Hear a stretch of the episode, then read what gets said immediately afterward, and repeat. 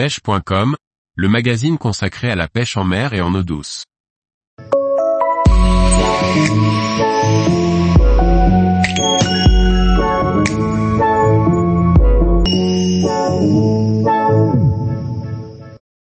Pratiquer efficacement la pêche du black bass à vue en saison estivale. Par Antonin Perrotte Duclos. La saison estivale est la période de l'année la plus propice pour pratiquer la pêche du black bass à vue. L'eau est chaude et les poissons sont facilement repérables, il y a pourtant quelques astuces à connaître pour être efficace. Lorsque l'on pratique la pêche à vue du black bass, l'équipement du pêcheur est tout aussi important que le matériel de pêche. L'objectif étant de repérer le poisson avant qu'il ne nous voie. Pour ce faire, les lunettes polarisantes sont obligatoires, elles permettent de limiter grandement les reflets de la surface de l'eau. Certains fabricants proposent des modèles extrêmement pertinents, dont tout pêcheur devrait s'équiper.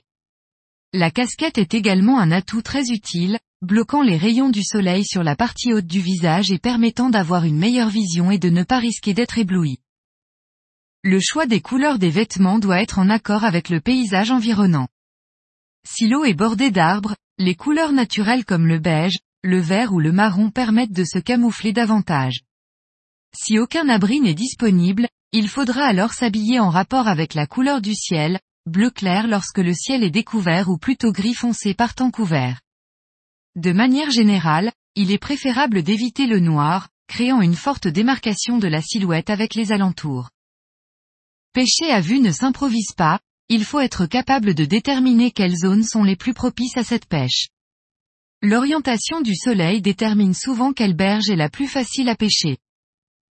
Lorsque vous avez le soleil de face, il sera plus compliqué de voir les poissons à cause des reflets du soleil. Si le soleil est assez bas sur l'horizon, repérer un poisson deviendra presque impossible. En revanche, l'ombre de votre silhouette ne se répercute pas sur l'eau, mais plutôt derrière vous, ce qui augmente la discrétion. Il n'est pas rare d'effrayer des poissons à cause de l'ombre lorsque l'on a le soleil dans le dos. Cela permet en revanche de repérer les poissons de plus loin. Choisissez les berges abritées du vent où les vaguelettes créées par ce dernier ne réduisent pas votre capacité à voir sous l'eau. Une fois le black bass repéré sans qu'il n'ait pu nous voir, la partie technique de la pêche peut commencer.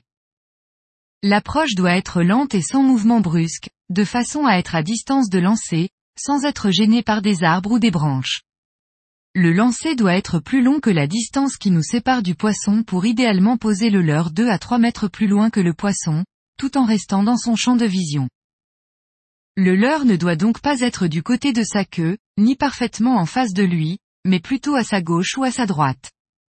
Le posé doit être amorti pour limiter le bruit de l'impact sur l'eau. Si le leurre coule, il faut le laisser descendre de quelques dizaines de centimètres, de manière à être sûr que le poisson puisse le repérer.